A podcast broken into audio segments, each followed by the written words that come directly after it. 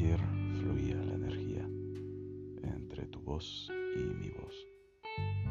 Algo entre la distancia se movía, entre el brillo de tus ojos y entre tus labios. Como un vidente te vi sonreír. Te di un abrazo desmembrado para no llorar y una pila de palabras como un velo que dispersa el viento de los días.